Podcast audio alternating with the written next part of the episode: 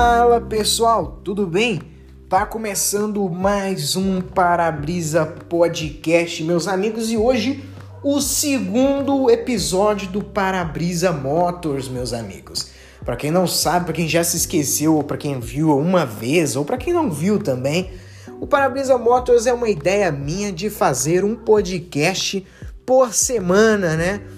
É, periódico, claro, né? Durante algum período assim que eu tiver tempo, né? Que nem o YouTube mesmo, né? Eu sei que quem escuta podcast, quem é hard user de podcast, tá acostumado com podcasts semanais e podem estranhar esse negócio de não ter a frequência exata semanal em um podcast.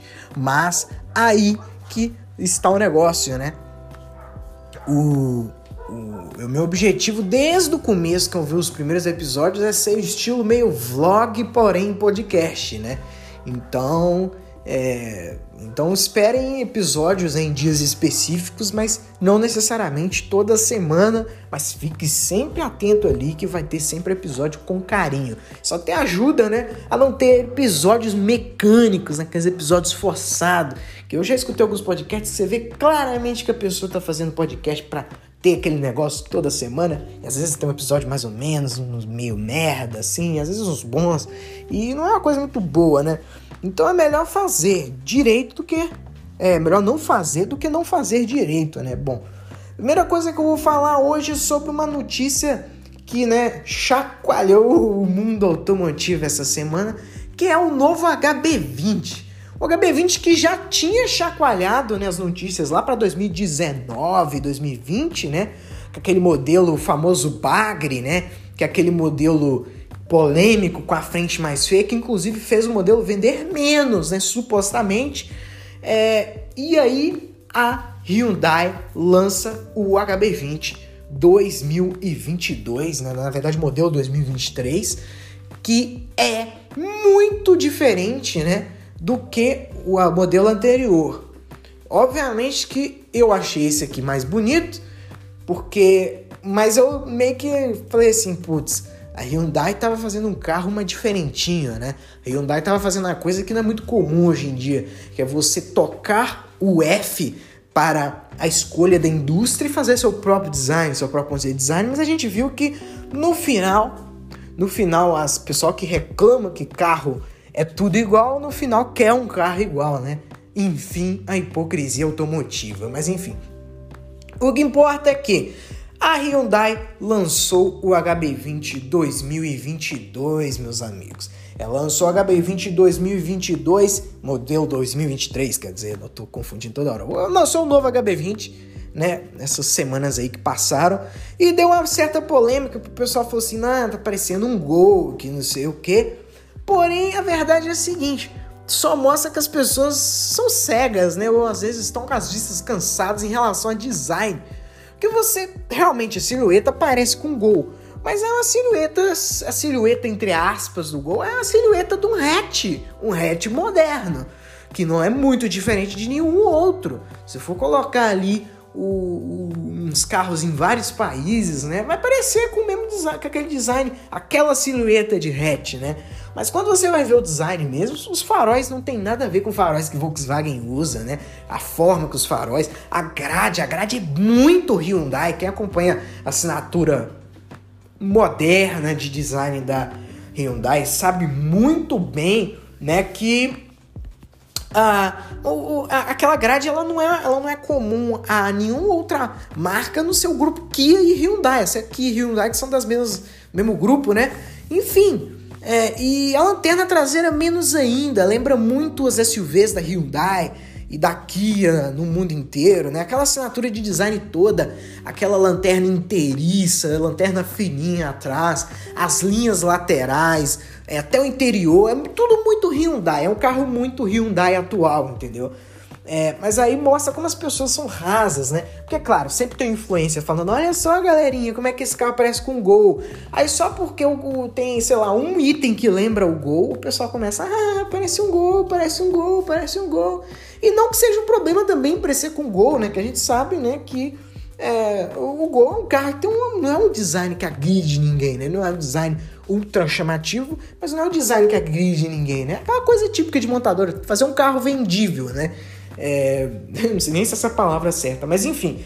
O que importa é que o Volkswagen, ó, que o Volkswagen, que o Hyundai, né, HB20 novo, ele ficou bem diferente, tem painel digital, enfim, é, é, é, aquela coisinha, um padrão de hoje em dia, né? Painel digital, multimídia, câmbio automático, só tem opção de câmbio automático, que é outro padrão também da indústria.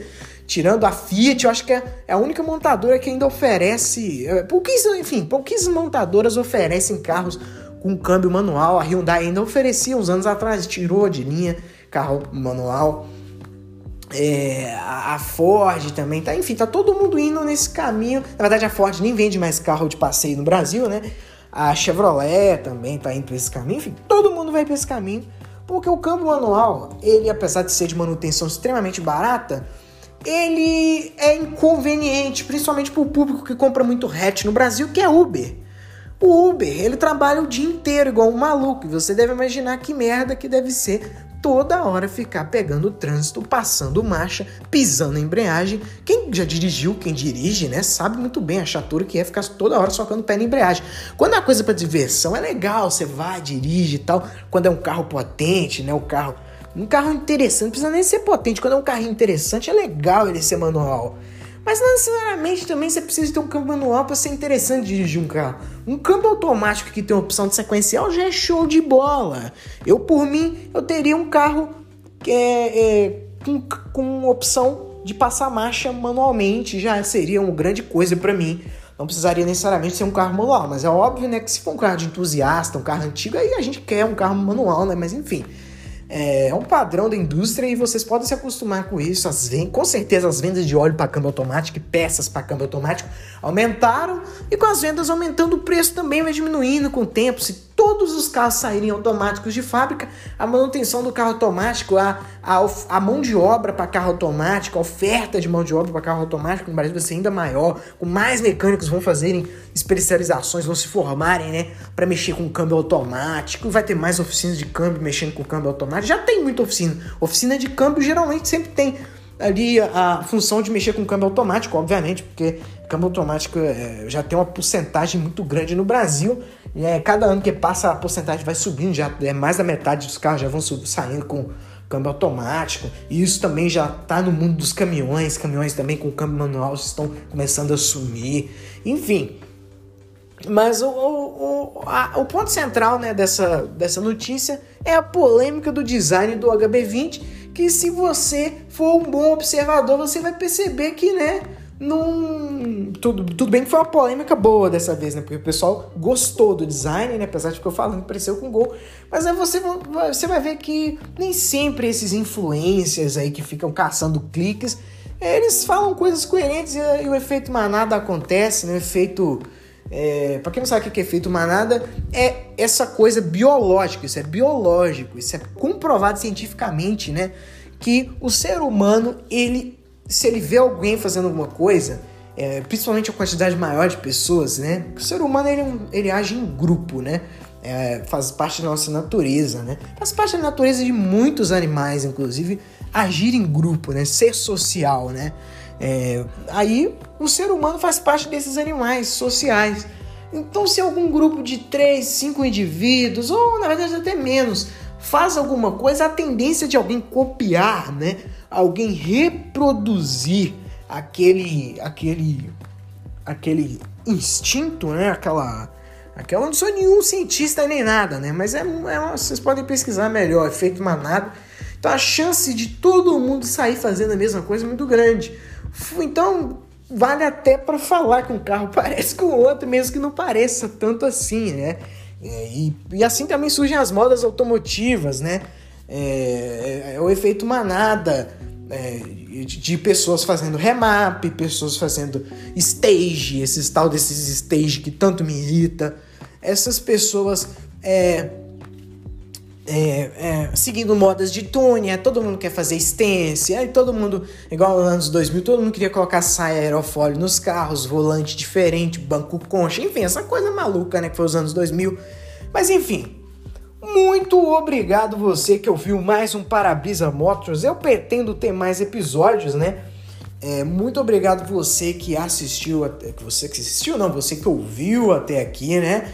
Siga lá o TikTok Autolistas, né? O TikTok meu de carros. Você que gosta aí de carros, vai se amarrar, eu prometo. Tem vários estilos diferentes de vídeos. É claro, é uma com o máximo de profundidade que o TikTok permite, né? Quando eu for falar de assunto mais sério, é vocês acessem meu meu podcast, né? Que aí vocês vão, vão ter algum assunto mais profundo e mais longo, inclusive. É, quando é que eu poderia fazer um vídeo de 10 minutos no TikTok falando coisas tão, tão específicas assim? É para isso que serve, por isso que eu adoro podcast, né? Muito obrigado você que assistiu, você que ouviu até agora.